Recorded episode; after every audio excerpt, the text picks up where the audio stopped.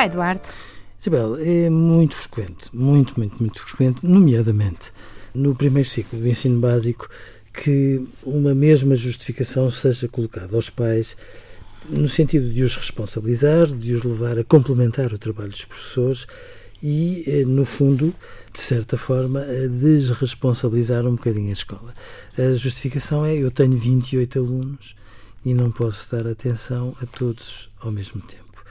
Eh, que vem sempre acoplada a uma outra justificação: o seu filho não consegue acompanhar os colegas. E que é uma facada verdadeira, não é? Mas é terrível, é uma dor imensa.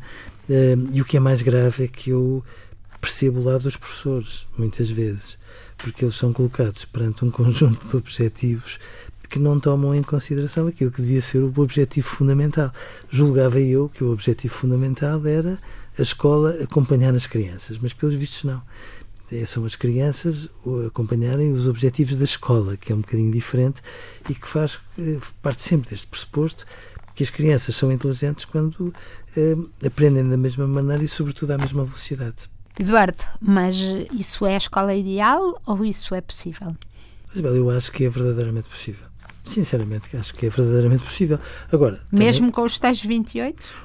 Embora é... Portugal, nós estamos sempre a queixar-nos de tudo, mas a verdade é que os estudos europeus mostram que as turmas em Portugal são das mais pequenas da Europa, não é? Pois, Isabel, mas 28 torna a tarefa muito mais difícil Sim. e, portanto, numa circunstância destas, tomando, por exemplo, em consideração algumas escolas e algumas escolas particulares, onde às vezes estes números até são talvez mais frequentes, eu compreendo que um professor fique rigorosamente ensanduichado entre as exigências que lhe são colocadas, nomeadamente em termos de transição e tudo mais, e aquilo que, no fundo, são as características individuais de cada criança, porque ainda por cima eles não têm a retaguarda para adequar aquele método a todas as crianças com as suas diversidades.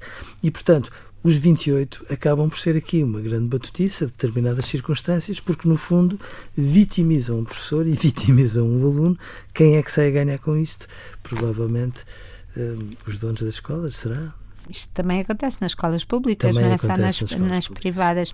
Mas, Sem por exemplo, eh, eu lembro-me de, de, entrevistar o, o, professor Calado, por exemplo, em Carcavelos, que é uma escola pública e que é um agrupamento, e de facto ele tem eh, dentro de cada turma professores que entram e que, que ajudam uh, os miúdos com mais dificuldade, mas tem também um sistema que, que eu achei na altura muito engraçado de pôr os próprios colegas a serem capazes de se acompanhar uns aos outros numa primeira etapa.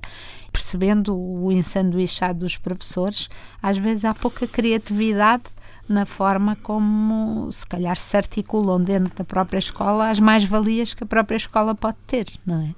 Também há. O que a mim me parece preocupante nestas circunstâncias é a bola ser colocada no campo dos pais, porque invariavelmente há muitos pais que ficam literalmente com as crianças nos braços, que infernizam as vidas das crianças, que não têm competências para serem professores, têm sobretudo competências para serem pais, e depois isto cria uma tamanha uma bola tamanha. de neve, uma aflição de uma ponta à outra, que em termos práticos faz com que uma criança vá de dificuldade em dificuldade e quando se trata de falar de escola tudo se estraga e portanto era a altura da escola começar a acompanhar as crianças em vez das crianças acompanharem os objetivos da escola.